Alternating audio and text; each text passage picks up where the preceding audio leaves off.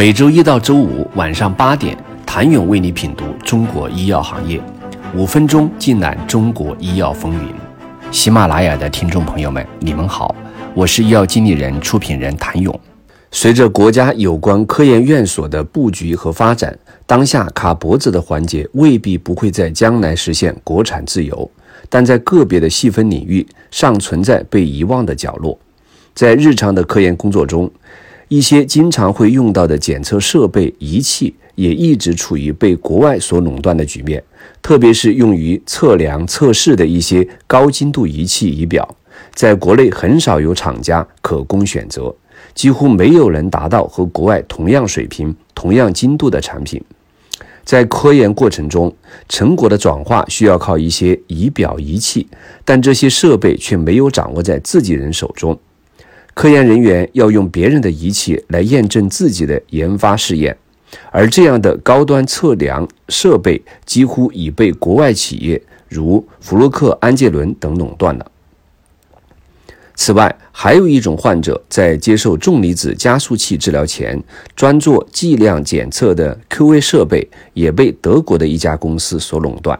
即使国内也有企业医院在做，但从设备反应来看，短期使用还可以，国内设备的稳定度和使用体验还无法满足临床使用的要求，长期的稳定性更差。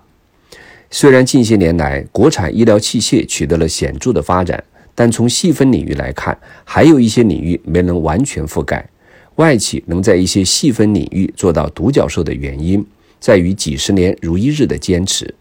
即便这一产品的市场体量很小，但人家自始至终持续性的投入与坚持，才能将一个产品做好。材料问题也是医疗器械创新产品研发中目前比较扰头的事情。在重离子加速器的生产过程中，用于加速的 RFQ 腔体需要采用高纯度的无氧铜，即使用量不多，但也需要进口。目前还没有在国内找到该材料的替代厂家，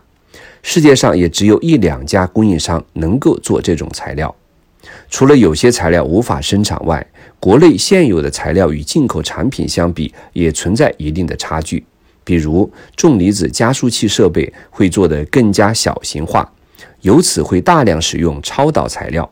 而在超导材料选择上却存在种种的顾虑。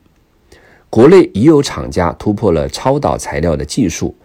无论在性能还是产品参数都不差于进口材料。但超导材料的原料为锂，而巴西占据全球储量的百分之九十五以上。一旦源头的材料短供，将会对整个产业链造成严重的影响。医院检验科里的一些基础检验设备国产化率虽然在逐年提高。但在高端检测领域，国产设备在技术上仍有待加强。在心脏介入手术中常见的医疗器械心脏支架中的支架核心原材料，在国内也无法生产，需要依赖进口。除了器械本身之外，涉及一些软件层面也有待不断的去完善。重离子加速器现在配套的两种软件系统，一种是自行研发的，还有一种是进口的治疗系统。在放疗领域的市场占有率较高。从临床医生的反馈来看，几乎每位医生都指明要使用进口治疗系统。在研究层面的软件也存在类似的问题，无论是模拟软件、仿真软件、设计软件等，都需要进口。而如果没有这些软件得出的结果，后续就无法继续生产。也就是说，从源头上的核心关键技术已经受制于人。因此，推动医工交叉融合、协同创新，是打破我国医疗器械产业创新瓶颈的关键要素。要从根本上加大对医疗器械领域的创新研发投入，加大对生物医学工程专业创新领军人才的培养，同时加大电子、器械、材料、软件、信息技术等学科产业与医疗器械领域的交叉融合。加大医疗器械产教融合和科教融合的力度，要加大产学研多方配合，更期搭建一个连接医院、患者、研发部门之间的意见情况反馈平台，实现数据和资源的分享。谢谢您的收听。想了解更多最新鲜的行业资讯、市场动态、政策分析，请扫描二维码或添加医药经理人微信公众号“医药经理人”医药行业的新闻与资源中心。我是谭勇，周一见。